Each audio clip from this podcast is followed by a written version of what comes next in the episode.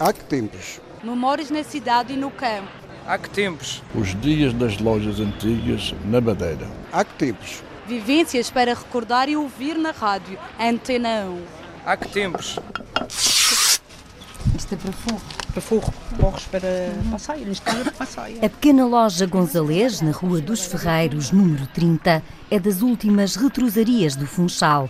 Susana Torra, a proprietária, ajudava o pai desde criança e hoje recorda outra cidade. Tínhamos a Casa de- das Linhas, também já fechou. Tínhamos a Casa dos Forros, também era antiga, fechou. A loja tem 135 anos. Há três décadas foi adquirida pelos pais de Susana Torra. O pequeno espaço está todo preenchido com artigos de retrosaria, de bebê, bijutaria, entre outros. A loja sempre teve muita procura. Já sei um dia, um dia encontro os artigos. É essencialmente coisas para, hum, para arranjar, para arranjos, não é?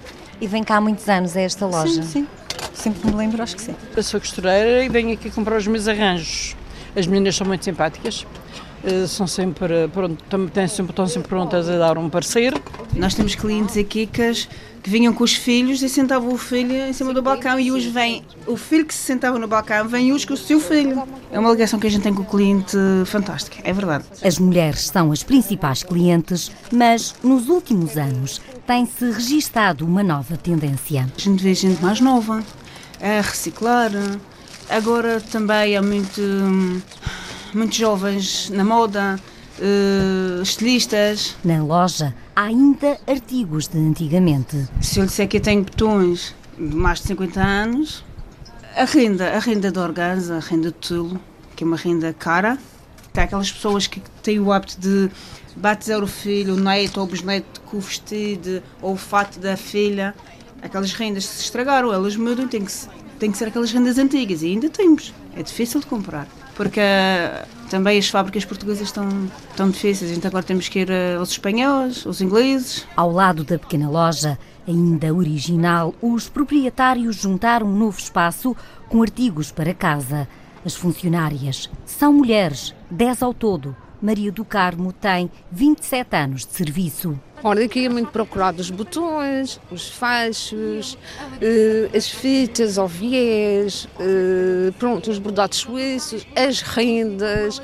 Inclusive nós temos clientes estrangeiros. Outra voz atrás do balcão é a de Yolanda Fernandes. Loja Gonzalez ou então é pelo nome a Loja das Velhinhas, que é muito conhecida no campo. Muitas pessoas antigas conhecem quando vinham cá pequenas. É um, um botão, que é um botão que eu penso que só existe aqui, que é para, para uma peça de roupa do cor infantil aqui da, da Madeira.